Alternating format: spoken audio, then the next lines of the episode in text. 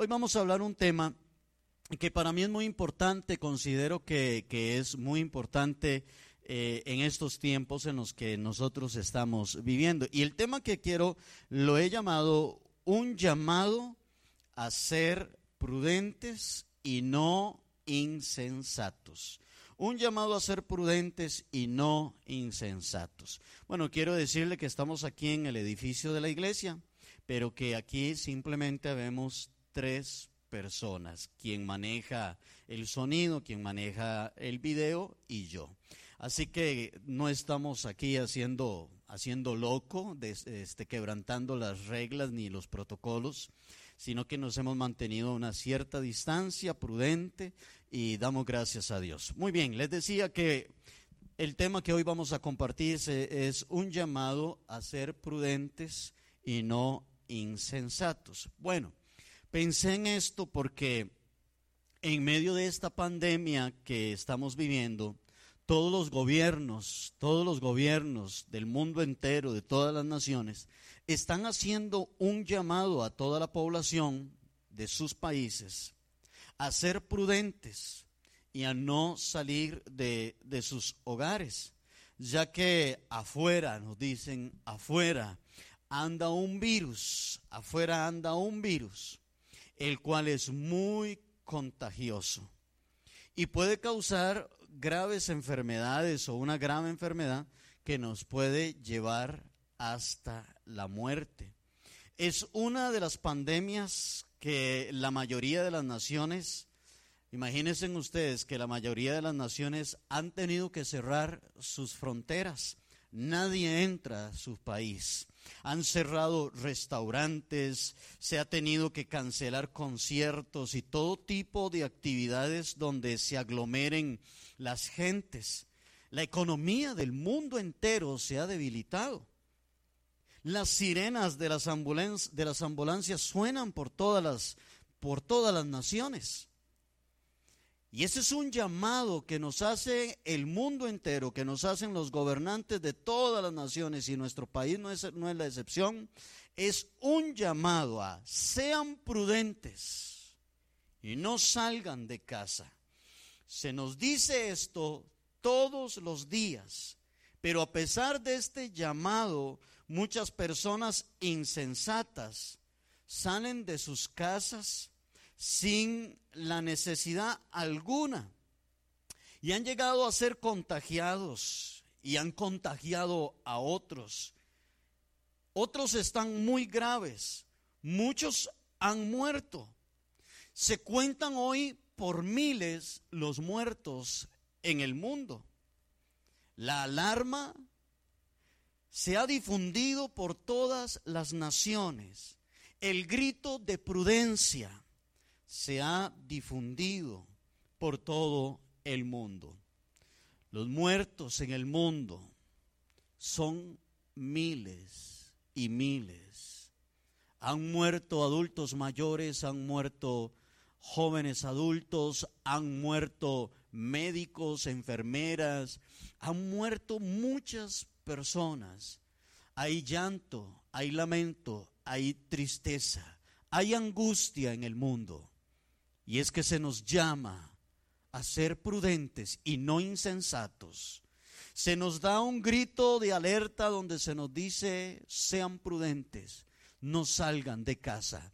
Con esto no se juega, se nos dice, quédense en casa, sean prudentes y no insensatos.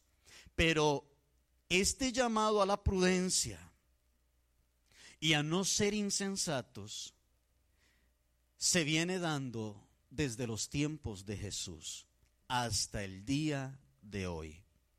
Pero la mayoría de la humanidad sigue siendo insensata, a pesar del llamado que hay en la palabra de Dios.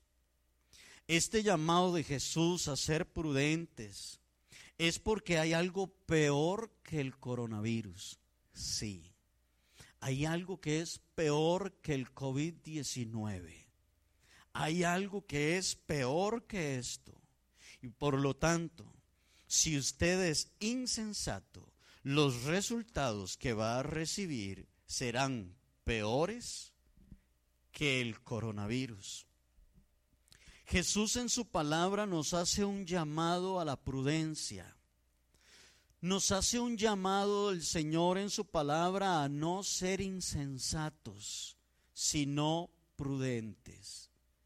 Me parece que el llamado de hoy de todas las naciones a la prudencia, a cuidarnos, la gente en medio de la prudencia preparándose para todo esto, ha comprado alimento suficiente para mantener en sus hogares. Se ha comprado mascarillas para taparse su boca y guantes para proteger sus manos. Porque queremos ser prudentes ante una situación sumamente difícil. Pero Jesús también nos ha llamado a la prudencia y a no ser insensatos. Le invito para que usted busque en su Biblia la Biblia dice en Mateo capítulo 25 y el versículo 1 al 13, vamos a leer esta parábola que quien da esta parábola es Jesús, nuestro Señor. Y Jesús en Mateo 25, 1 al 13 dice, entonces el reino de los cielos será semejante a diez vírgenes que tomando sus lámparas salieron a recibir al esposo. Cinco de ellas eran prudentes y cinco insensatas. Dice el Señor en el versículo 3. Las insensatas, tomando sus lámparas, no tomaron consigo aceite, mas las prudentes tomaron aceite en sus vasijas juntamente con sus lámparas. Y Tardándose el esposo, cabecearon todas y se durmieron. A la medianoche se escuchó un clamor. Aquí viene el esposo. Salgan a recibirle. Entonces todas aquellas vírgenes se levantaron y arreglaron sus lámparas. Y las insensatas le dijeron a las prudentes, dennos del aceite de ustedes, porque nuestras lámparas se nos apagan. Mas las prudentes respondieron diciendo, para que no nos falte a nosotras y a ustedes, vayan más bien a los que venden y compren para ustedes mismas. Pero mientras ellas iban a comprar, vino el esposo y las que estaban preparadas, entraron con él a las bodas y se cerró la puerta. Después, dice el versículo 11, después vinieron también, dice, otras vírgenes diciendo, las otras vírgenes, las insensatas, llegaron diciendo, Señor, Señor, ábrenos. Mas él respondiendo dijo, de cierto les digo que no les conozco. Y vea cómo termina el versículo 13. El versículo 13 termina diciendo estas palabras. Termina diciendo, velad pues, porque no sabéis el día ni la hora en que el Hijo del Hombre ha de venir. ¿Qué parábola esta de Jesús? ¿Qué parábola esta del Maestro sobre la importancia de ser prudentes y no insensatos? Para hablar de esto, el Señor hace la comparación de diez vírgenes. Cinco de ellas son prudentes y las otras cinco son insensatas. Prudente e insensato son dos personajes que los vamos a, encontrar en varios lugares de la Biblia. Por ejemplo, en Mateo 7, 24 al 27, se nos habla de un hombre prudente que construyó su casa sobre la roca. Y se nos habla de un hombre insensato que construyó su casa sobre la arena. Esta es otra parábola que quien la menciona también es nuestro Señor, es Jesús, quien también nos habla de, esta, de estas dos personas, prudente e insensato. Dice en esa parábola de Mateo 7, 24 al 27, Jesús narra esta parábola y dice que Prudente construyó su casa sobre la roca, echó buenos cimientos. Y dice Jesús que cuando vinieron vientos y soplaron contra aquella casa y llegaron ríos y golpearon contra la casa, la casa se mantuvo firme y no cayó. Pero dice Jesús que insensato construyó su casa sobre la arena. Y le vino lo mismo que a Prudente, le vinieron lluvias y golpearon contra la casa, vinieron vientos, llegaron ríos y dice que la casa cayó. Y la ruina de aquella casa, de la casa del insensato, fue grande su ruina.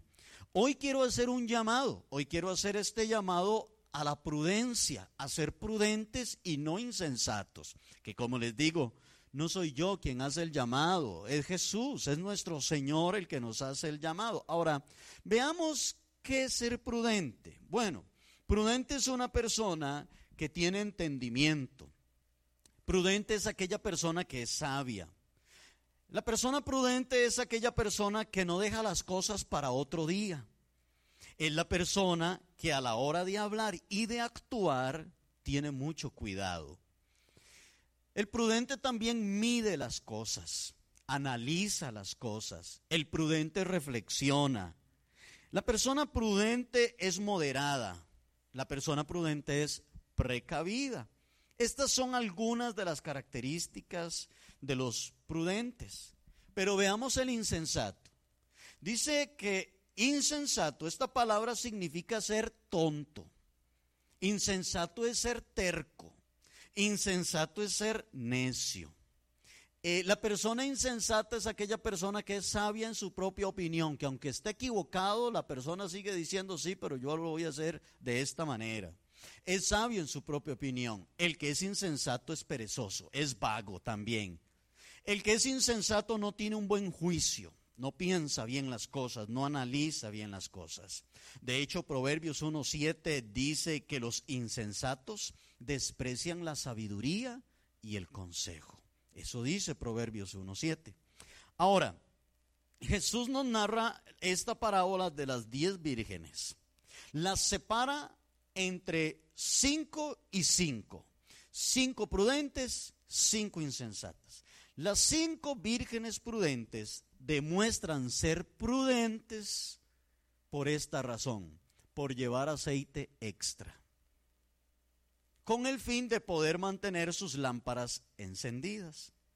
Las insensatas demuestran ser insensatas porque no llevan más aceite, sino que se conforman con el poco aceite que llevan en sus lámparas y no llevan aceite de reserva como si lo llevan las prudentes. Y esto fue lo único que hizo la diferencia entre una y otra. Entre las prudentes y las insensatas lo que marcó la diferencia fue que unas llevaban más aceite de reserva y las otras no. Esa fue la simple diferencia entre unas y otras, porque por todo lo demás eran iguales. Todas eran vírgenes, todas llevaban lámparas, todas esperaban al esposo, todas cabecearon, todas se quedaron durmiendo, pero un pequeño, entre comillas, un pequeño descuido de las insensatas, que al final no fue tan pequeño, provocó que estuvieran, que no estuvieran listas para cuando llegó el esposo. No tenían suficiente aceite. Ellas, las insensatas, simplemente se confiaron. Creyeron que con solo el aceite que llevaban en sus lámparas, con solo eso era suficiente para esperar al esposo. Ahora, la pregunta aquí es, ¿a quiénes representan las cinco vírgenes prudentes? Bueno, veamos esto. Las cinco vírgenes prudentes representan a todas aquellas personas que siempre están velando por sus vidas, que todos los días esperan la venida del Señor que cuidan sus lámparas para que no se apaguen. Estos son los prudentes. ¿Y quiénes representan las vírgenes insensatas? Bueno, las otras cinco vírgenes insensatas representan aquellas personas que dicen estar esperando la venida del Señor, pero que verdaderamente no están preparadas. Creen que el cristianismo que llevan es más que suficiente. Son personas simpatizantes. Les gusta ir a la iglesia, les gusta escuchar al pastor como predica o a su líder espiritual como da una enseñanza, eh, les gustan las canciones en la iglesia, les, etcétera, les gusta todo eso, pero en sus vidas no hay un verdadero sometimiento a Dios. Estos son los que el libro de Apocalipsis en el capítulo 3 y el versículo 16 los llama tibios. Así es, en Apocalipsis 3:16 Dios le habla a estas personas, a esta iglesia, y le dice, ustedes no, no son ni fríos ni calientes, sino que ustedes están tibios. Y el Señor les dice, y por esta razón los vomitaré, los llegaré a vomitar de mi boca. Los insensatos son aquellos que tienen un pie en el mundo, en las cosas de este mundo, y creen que pueden tener otro en las cosas de Dios. Y creen que pueden tener, ah, vamos a ver, un pie en el pecado y creen que pueden tener un pie, el otro pie en las cosas, en las cosas de Dios. Y lo peor de todo es que creen que aún así Dios ama sus vidas, Dios los ama y ama lo que ellos hacen y que no hay ningún problema. Hay gente que dice, bueno, yo me puedo tomar unos traguitos, el domingo voy a la iglesia, este, entre semana y todo el asunto, y pues Diosito sabe, Dios me conoce, bueno, por allá tengo otra mujer, pero el domingo yo voy a la iglesia, me doy por el pecho y todo esto. Mire, eh, estos son los insensatos. Estos son los insensatos. Y creen que así se van a ir al cielo. Yo creo que hay un gran abuso con el tema del amor de Dios. Y a veces la gente está confundiendo alcahuetería con amor.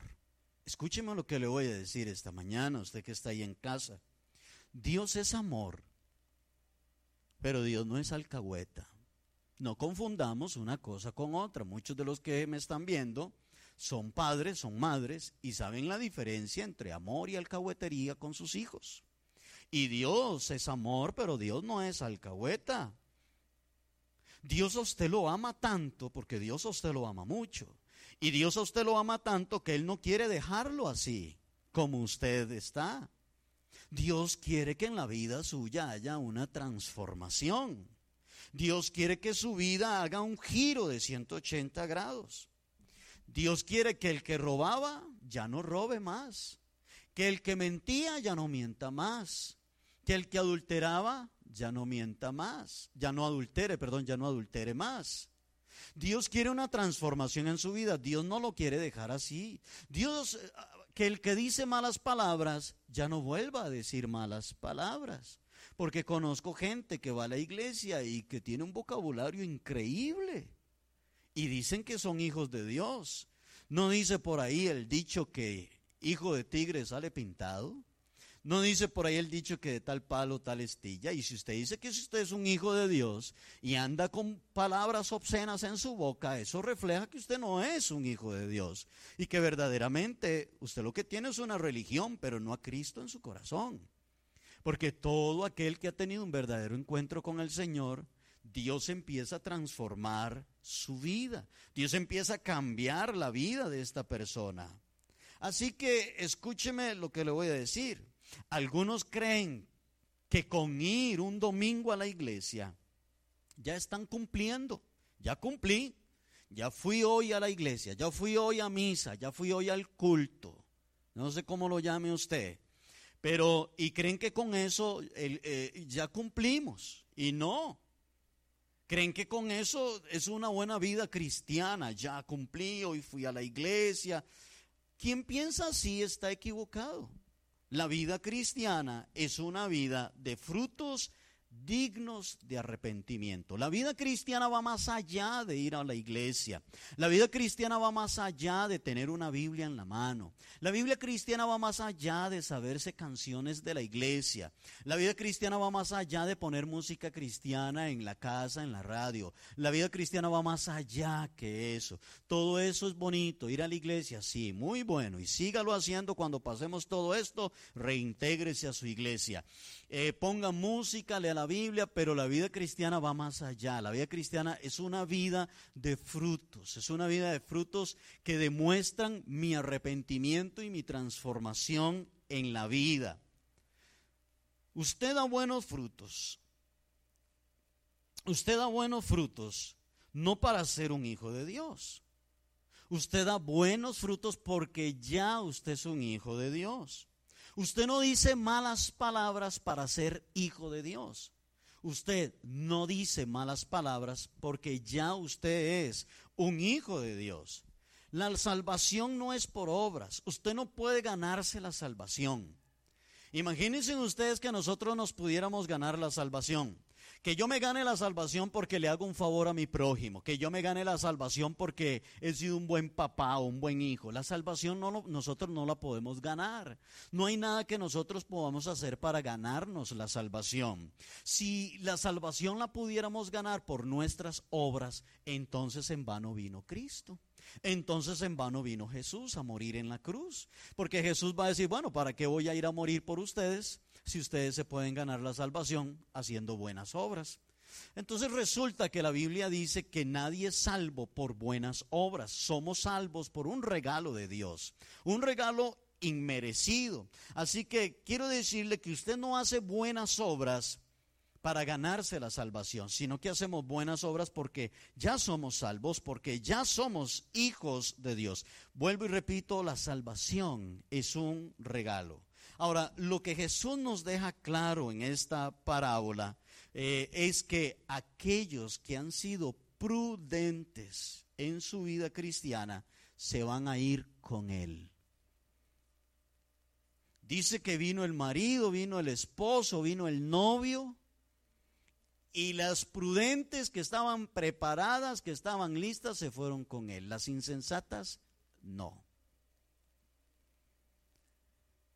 Las vírgenes, los prudentes se irán con el Señor. Esto es lo que está diciendo Jesús. Pero aquellos que han sido insensatos no se irán con el Señor. Entonces, ¿de qué está hablando Jesús en esta parábola? Está hablando de su venida. Sí, un día el Señor va a venir. Así como su venida fue anunciada por los profetas del Antiguo Testamento, los profetas anunciaron el nacimiento de Jesús, que iba a nacer en Belén, que iba una virgen llamada María, iba a quedar embarazada por obra y gracia del Espíritu Santo. Eso se venía anunciando cientos de años antes de Jesús. Lo habló este, ¿cómo se llama? Lo habló el profeta Isaías, este, lo habló el mismo, ¿cómo se llama? El mismo David habló sobre la muerte de Jesús y muchos antiguos hablaron de la venida de Jesús hasta que se llegó el tiempo y se cumplió. Y un día el ángel se le apareció a María y le dijo, bienaventurada eres entre todas las mujeres y María queda embarazada y luego da a luz a Jesús. Se cumplió, llegó y se cumplió la palabra que se había dado hace muchos años atrás. En esta parábola Jesús dice que algunos se irán con él y otros no se van a ir con él. Así como la venida de Jesús, su nacimiento se cumplió, así se cumplirá su venida. Él lo dijo, un día yo voy a venir, yo voy a regresar un día, pero ¿quiénes se irán con el Señor? Solo los prudentes, los que han sido prudentes en su vida cristiana, no los insensatos, solamente los prudentes se irán con el Señor, ¿cierto? Por muchos años se nos ha enseñado que todo el que se muere se va para el cielo. Bueno, yo hoy les quiero decir que eso es una mentira. No todos los que se mueren se van para el cielo. Se mueren, escúcheme, se van, perdón, se van para el cielo solamente aquellos que han llevado una vida consagrada para Dios y que le han entregado su vida al Señor Jesucristo y han llevado una vida de arrepentimiento y han dado frutos dignos de arrepentimiento. Estos son los que se irán con el Señor. Escúcheme, hay una lectura y se la voy a dejar de tarea en su casa, pero hay una situación que le pasó a Jesús con un hombre llamado Nicodemo.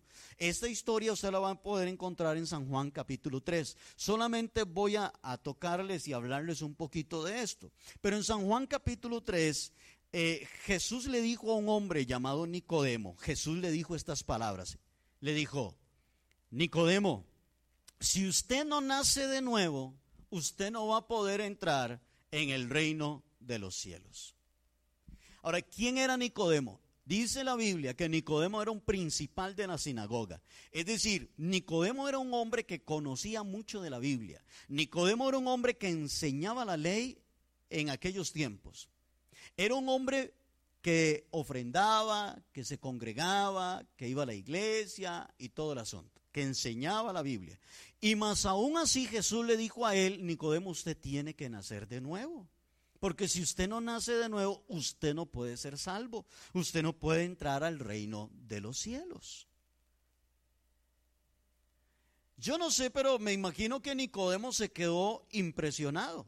Seguramente Nicodemo decía, hey, pero un momento, si yo soy el que doy las charlas en la iglesia, si yo soy el que le enseño a la gente los diez mandamientos, si yo siempre he ido a la iglesia y todo esto. Mire, ¿sabe? El problema de Nicodemo era que nunca le había entregado su vida, su corazón al Señor Jesús y no había nacido de nuevo. Si usted no es Ahora, eh, yo quiero que, pongamos atención en esto, porque Jesús no le dijo a Nicodemo, si usted no es de tal o cual religión, usted no va a poder entrar al reino de los cielos. Jesús no le dijo eso. Jesús lo que le dijo fue, si no naces de nuevo, no puedes entrar al reino de los cielos. Jesús nunca habló de religiones.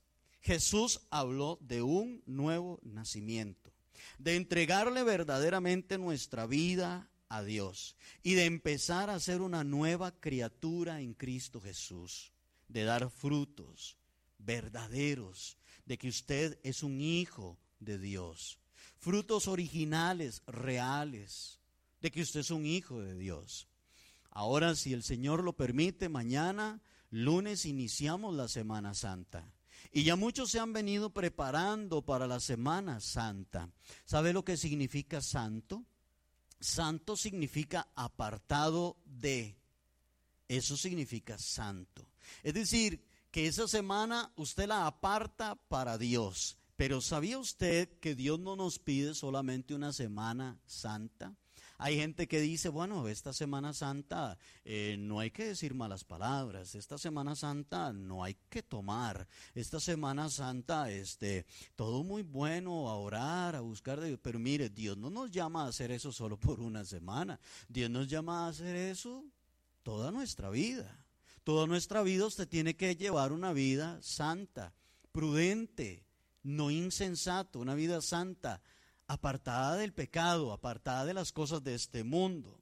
Ahora, tal vez usted dice, bueno, con respecto al coronavirus, yo he sido prudente, me he preparado, con todos los, he respetado todos los lineamientos y protocolos, me lavo bien las manos, uso alcohol, no me llevo las manos a la cara, no salgo de casa, limpio el celular con alcohol, salgo solamente en casos necesarios, etcétera, etcétera. He comprado la comida que he necesitado, me he puesto mascarillas, uso guantes porque estoy preparándome, no quiero ser contagiado ni contagiar a nadie, quiero estar quiero ser sumamente prudente, no salgo, hago esto, lo otro. Mire, quiero felicitarlo si usted ha guardado todo el protocolo que nos han solicitado, yo quiero felicitarle a usted por eso. Usted ha sido un buen ciudadano.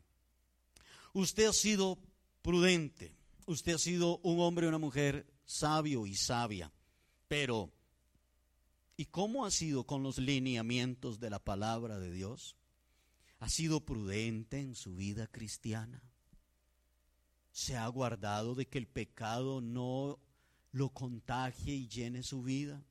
Quiero que lea un versículo en la Biblia que está en segunda de Pedro capítulo 3 y en el versículo 14. Segunda de Pedro 3:14 el apóstol San Pedro, inspirado por el Espíritu Santo, dijo esto: Por lo cual, oh amados, estando eh, en espera de estas cosas, procurad con diligencia, subraye la palabra diligencia, procurad con diligencia ser hallados por Él, y subraye esa palabra, Él, ser hallados por Él sin mancha e irreprensibles, en paz con Él. Según el texto, ¿Qué es lo que debemos procurar con diligencia? Bueno, debemos procurar con diligencia ser hallados por Él. ¿Quién es Él? Dios. Ser hallados por Dios sin mancha e irreprensibles. No dice ser hallados por el pastor sin mancha e irreprensibles. No dice ser hallado por su líder espiritual sin mancha e irreprensible. Dice que debemos procurar ser hallados por Él, por Dios, sin mancha e irreprensibles. Ahora, esto no significa que este, sin pecado, porque todos pecamos, yo peco, usted también peca, todos pecamos, pero sí es un llamado a apartarnos de toda práctica pecaminosa, de todo deleite al pecado, de tal manera que nos guardamos para no ser manchados por el pecado para no ser ensuciados por el pecado. Así que tenemos que preguntarnos, si el Señor viene hoy, ¿en qué condiciones nos hallará? ¿En qué condiciones lo encontrará usted el Señor si Él viene hoy? Usted tiene que meditar en esta pregunta, tiene que pensar en esto. Este virus tomó al mundo entero desapercibido. No estábamos preparados para esto. En el camino hemos ido aprendiendo cómo poderlo combatir y cómo poder ir bajando aquella línea que nos hablan de que no se levante un pico, sino que mantener la línea bien baja. Y hemos tenido que ir aprendiendo con todo esto. Nos tomó desapercibidos. Quiero decirle, que la venida del Señor Jesús ha venido anunciándose desde hace más de dos mil años. Que no lo tome a usted desprevenido la venida del Señor, porque ya usted se le ha dicho, porque ya usted se le ha dicho, viene el Señor. Y se le ha dicho por muchos años. Ahora, si el Señor viniera hoy, ¿en qué condición le hallará Dios a usted? ¿O me hallará Dios a mí? La pregunta de hoy también es, ¿estás bien preparado?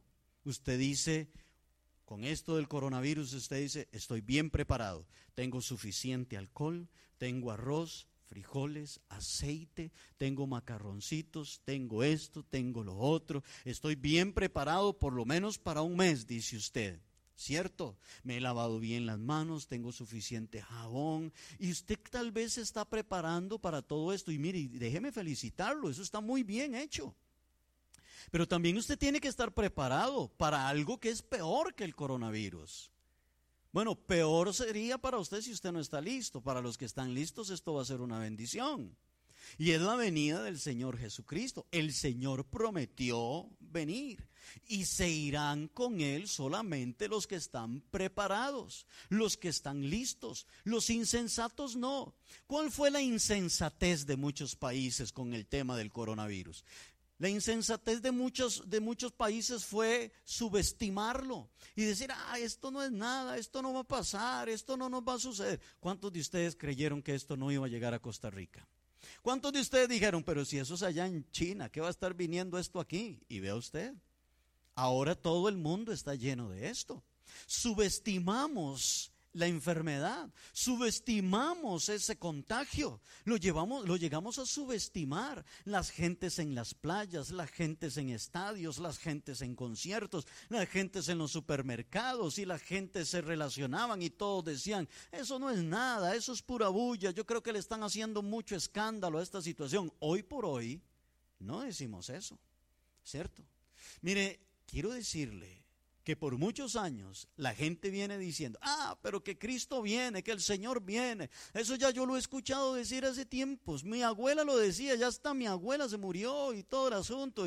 ¿Y cuál que viene Jesús y no viene Cristo? Mire, no subestime este anuncio. No subestime este llamado de nuestro Señor Jesús que nos dice, voy a venir pronto. En cualquier momento voy a regresar. Y si usted no se va con el Señor, pasará cosas peores que estas que estamos viviendo hoy. Esto no es nada a lo que usted viviría si usted no se va con Cristo, si usted no se va con el Señor. Así que la pregunta es, ¿está siendo usted prudente o está siendo usted insensato? Lo que nos debe de quedar claro es que cada quien debe de ser responsable de que su lámpara esté bien encendida. Usted no puede andar cuidando la lámpara de otro. Usted vigile su lámpara. Fíjese que tiene suficiente aceite. Es decir, usted debe estar viendo constantemente su condición espiritual. Digo, porque a veces hay gente que anda viendo la condición espiritual de los demás y andan, mira ese cómo está, no ve aquel, y mira aquella otra. No, Mire, le voy a decir esto, cuídese usted. Cuide su vida espiritual, cuide su lámpara, cuide su relación con Dios, cuide su relación, su intimidad con el Señor. Vigile su lámpara, vigile si usted está siendo prudente o si ha estado eh, se ha estado comportando con insensatez. Fíjese, estoy siendo prudente. Verdaderamente estoy esperando al Señor. Verdaderamente mi vida es una vida de verdad, una vida cristiana que se guarda para Dios. O he andado creyendo yo que puedo andar con un pie en el pecado y otro pie con Dios. Eso no puede suceder así. Me viene ahorita la memoria aquel entonces cuando, aquel tiempo cuando Elías, el pueblo de Israel adoraba a dos dioses, adoraba al dios Baal y adoraba a Dios, a nuestro Dios. En esa ocasión, Elías le dijo estas palabras al pueblo de Israel. Les dijo, mire, decídasen, porque ustedes no pueden estar en dos pensamientos. Si Baal es Dios, entonces vayan en pos de él. Y si Jehová es Dios, entonces vayan en pos de Jehová. Pero ustedes no pueden estar en dos cosas. Es lo mismo, usted no puede estar en las cosas del mundo y también con Dios. Usted no puede estar en las cosas del pecado y también con Dios. Eso no está bien. Usted tiene que guardar su vida en todo, en todo su porte, en toda su vida, en toda su forma de ser su vocabulario, su conducta, todo. Usted tiene que reflejar a Jesucristo, usted tiene que reflejar de que usted es un verdadero y una verdadera hijo, hija de Dios, que se guarda para el Señor. Ahora les voy a leer otro texto de la Biblia que está en Mateo, Mateo capítulo 24, y en el versículo 40 dice así, y este otra vez es Jesús. Es que Jesús nos habló mucho de la venida de Él. Y en Mateo 24, 40 Jesús dijo estas palabras, estarán dos hombres en el campo, uno será llevado y el otro será dejado. Verso 41, dos mujeres estarán moliendo, una será llevada y la otra será dejada. La afirmación de Cristo es que uno será tomado y el otro será dejado. Entonces, ¿qué es lo que quiere decirnos el Señor? El Señor quiere dejarnos en claro que aquellos que han estado preparados se van a ir con Él. Pero los que no estaban preparados se van a quedar. Que ninguno que no le haya entregado su vida al Señor va a ser salvo. Así como las diez vírgenes, solo cinco fueron salvas. Y las otras insensatas se quedaron.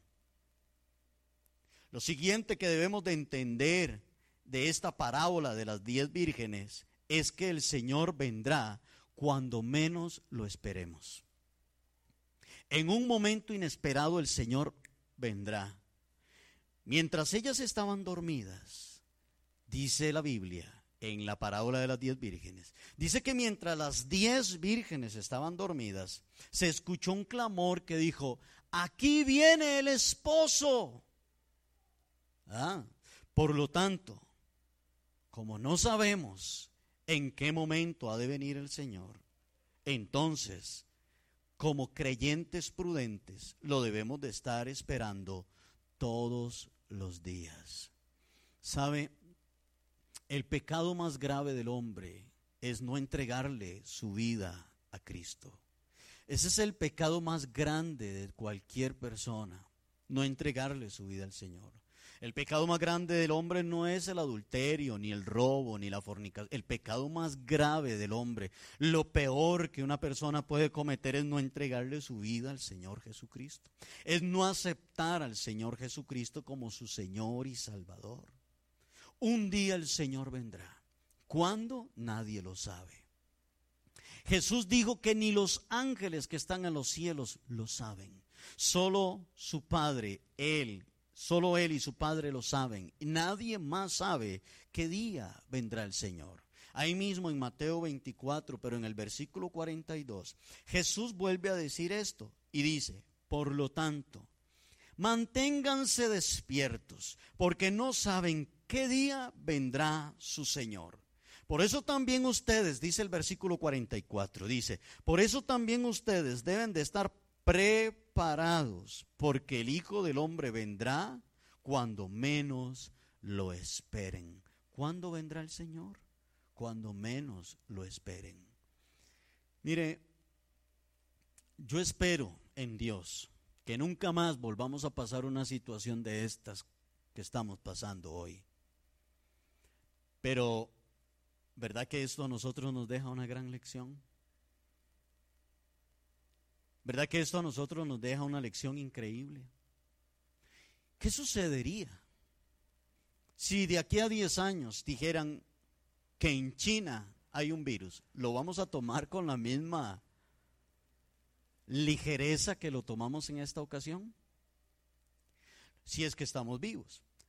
¿Lo vamos a tomar con la misma ligereza igual que escuchamos que allá en cierto lugar, en Europa, en Asia, no sé, lejos de nuestro país, hay un virus. ¿Verdad que no lo vamos a tomar con la misma ligereza? ¿Verdad que nos vamos a preparar porque decimos, en cierto país hay un virus y dicen que es muy contagioso? Esperemos que eso nunca más nos vuelva a suceder. Pero ¿qué haría usted si dentro de cinco años escucha un anuncio de que en otro país hay un virus y que se desató? ¿Qué haría usted? Usted se prepara antes de que llegue a su país, ¿cierto? Usted se prepara antes de que llegue a nuestra nación, ¿verdad que sí? ¿Cierto? El anuncio de la venida del Señor se ha hecho. Se ha dicho por mucho tiempo. No sabemos cuándo vendrá, pero de que el Señor va a venir, el Señor va a venir. El llamado de Jesús es ser vigilantes. El llamado de Jesús es ser prudentes, a estar preparados. No solo vigilantes con las señales de los tiempos que nos anuncian de su venida, sino también preparados en nuestra vida espiritual. Porque hoy muchos pueden decir, mire, todo esto que está aconteciendo son señales del fin. Y puede ser que sí, puede ser que usted no esté equivocado. Y puede ser que usted dice, mire los acontecimientos, vea todas las cosas que están pasando. Y usted está notando todo eso y eso está bien. Pero quiero que note primero, antes de ver todas estas señales, note cómo está su vida. Observe cómo está su vida. Hay un versículo en segunda de Pedro capítulo 3 versículo 9 que dice así. Dice, el Señor no retarda su promesa, según algunos la tienen por tardanza, sino que es paciente para con nosotros, no queriendo que ninguno perezca, sino que todos vengan al arrepentimiento. Vea qué versículos más lindos estos. No fue que al Señor se le olvidó venir. Para aquellos que ahí dicen, ah, pero si es que ya mi abuelita se murió, ahora es mi mamá la que me está diciendo, y ya yo hasta me casé y tengo hijos y nada que viene. Mire, esto es para usted. No fue que al Señor se le olvidó, porque el versículo dice, el Señor no, no retarda su promesa, según algunos la tienen por tardanza, sino que es paciente para con nosotros, no queriendo que ninguno perezca, sino que todos procedan al arrepentimiento. A él no se le olvidó que tenía que regresar. No es que él se ha tardado, es que él ha sido paciente, dándole tiempo a usted, dándole tiempo a la humanidad para que la humanidad se arrepienta, dándole tiempo a usted, que quizás usted esté apartado del Señor y el Señor le está diciendo, mire, te estoy dando tiempo para que regreses. Te estoy dando tiempo para que vuelvas otra vez. O tal vez a usted que nunca le ha entregado su vida al Señor, el Señor le dice, no he venido dándole tiempo a usted de que usted le entregue, me entregue su corazón. No he venido todavía porque he sido paciente. No he venido porque le amo porque te amo, porque no quiero que te pierdas, porque no quiero que te quedes aquí. Por eso el Señor se ha retardado, ha esperado, ha sido paciente con la humanidad. Muy paciente ha sido Dios para con toda la humanidad, porque Él no quiere, Él no quiere que usted se pierda. Él quiere que usted venga al arrepentimiento. Él quiere transformar su vida. Él quiere que usted tenga un verdadero encuentro con Él. Y esto es la gracia de Dios. Esto es el amor de Dios por la humanidad. Lo otro que aprendemos de esta parábola de las diez vírgenes es que una vez que el Señor venga y se cierre la puerta, no va a haber otra oportunidad. No habrá otra oportunidad. En el versículo 10 del capítulo 25 de Mateo dice, pero mientras ellas iban a comprar, vino el esposo y las que estaban preparadas entraron con él a las bodas y se cerró la puerta. Versículo 11. Después vinieron también las otras vírgenes diciendo, Señor, Señor, ábrenos. Y golpeaban la puerta, Señor, ábrenos. Mas él respondiendo les dijo, de cierto les digo que no les conozco. Y termina Jesús diciendo el versículo 13, velen o estén despiertos, pues, porque ustedes no saben el día ni la hora en que el Hijo del Hombre ha de venir. Solo las que estaban preparadas entraron a las bodas. Y una vez que ellas entraron, se cerró la puerta. Qué desesperación de aquellas cinco vírgenes insensatas que se quedaron. Qué desesperación para ellas. Golpeaban la puerta y decían, Señor, ábrenos, ábrenos, Señor. Y el Señor les contesta, yo ustedes no las conozco, apártense de mí. Y la puerta se cerró. No les conozco, les dijo Jesús. ¿Quiénes son ustedes? Pero Señor, nosotros éramos vírgenes. Teníamos lámparas. Te estábamos esperando. Íbamos a la iglesia. Cantábamos. Llevábamos la Biblia, Señor. ¿Cómo vas a decir que no nos conoces? Y el Señor les va a decir, yo a ustedes no les conozco. La palabra conocer en este versículo, la palabra conocer es una palabra de relación. Es una palabra de intimidad. Es una palabra de comunión. No las conozco. Ustedes nunca han tenido una relación conmigo Ustedes nunca han tenido comunión conmigo. Ustedes nunca tuvieron intimidad conmigo. Eran vírgenes, tenían lámparas, me estaban esperando supuestamente, pero comunión conmigo, intimidad conmigo, una linda relación conmigo, ustedes nunca tuvieron. Ustedes yo no las conozco. Apártense de mí, porque yo no los conozco. Termino leyéndoles este versículo, que para mí es un versículo muy importante. Y otra vez es nuestro Señor el que habla aquí, es Jesús el que habla aquí. Y está en Mateo 7, 21 al 23. Y en Mateo 7, 21 dice, no todo el que me dice, Señor, Señor, entrará en el reino de los cielos, sino el que hace la voluntad de mi Padre, que está en los cielos. Interesante. Jesús nos deja claro quiénes son los que van a entrar al reino de los cielos. Porque le digo una vez más, a nosotros se nos ha enseñado por años que todos van para el cielo y no todos van para el cielo. Se murió y están en la vela y dicen, bueno, ya está con Dios. Si le entregó su vida al Señor Jesús, si dio frutos dignos de arrepentimiento, si vivió aquí en la tierra haciendo la voluntad del Padre. Pero de lo contrario no. Jesús dijo, no todo el que me diga Señor, Señor entrará en el reino de los cielos, sino el que hace la voluntad de mi Padre que está en los cielos. El Señor no quiere que usted se pierda. Hoy el llamado es un llamado a la prudencia y a no ser insensatos. Usted ha sido muy prudente con toda esta situación que está viviendo. Usted no deja salir a sus hijos, a sus niños, porque le da temor y eso está bien. Usted tal vez tiene a sus padres adultos mayores y los está cuidando bien y usted está siendo prudente con respecto a eso. Y eso está bien. Yo tengo a mi mamá y a mi papá, mi mamá de 85 y mi papá de 88 años.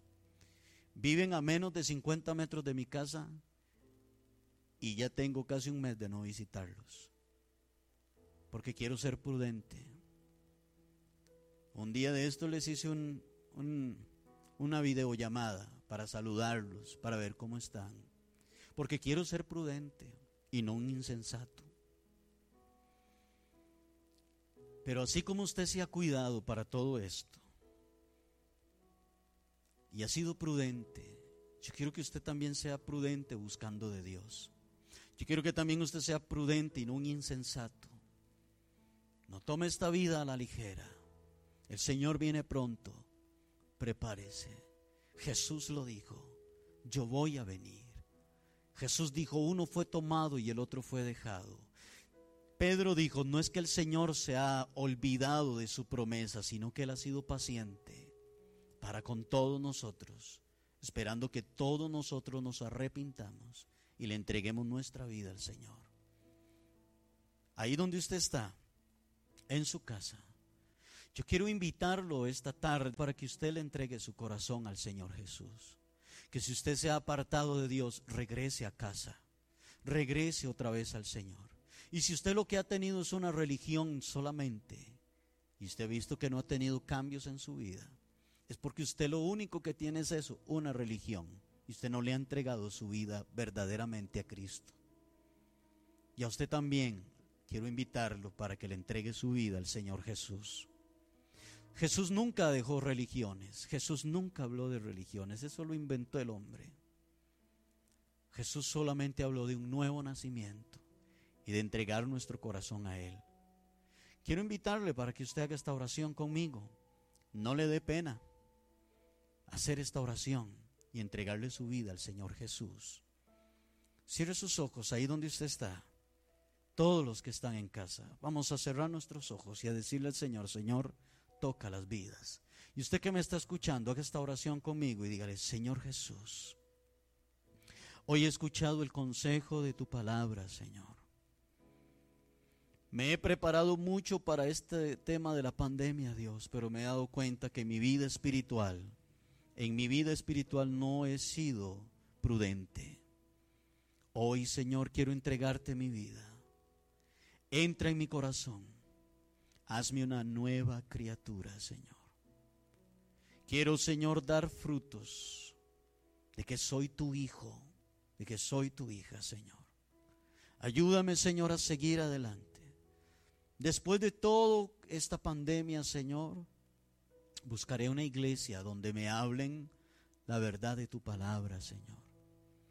Señor, entre en mi corazón. Dígale a Dios, gracias por ser paciente conmigo. Gracias por esperarme, Señor. Gracias, Señor, por amarme tanto. Gracias por entregar tu vida por mí en la cruz. Gracias por cada azote que recibiste por mí. Hoy entrego mi vida a ti, Señor, y te pido perdón por todos mis pecados. En el nombre de Jesús. Amén y amén. Si usted hizo esta oración conmigo, le voy a recomendar que lea la Biblia. Ahora usted va a tener bastante tiempo. Lea la Biblia, léase el Evangelio de San Lucas. Digo el Evangelio de San Lucas porque es uno de los evangelios pequeñitos y habla muy directo, muy bonito sobre la vida de Jesús. También le recomiendo que cuando ya pase todo esto busque una iglesia donde reunirse, donde congregarse. Dios ha sido paciente, Dios a usted le ama, Dios ha sido bueno.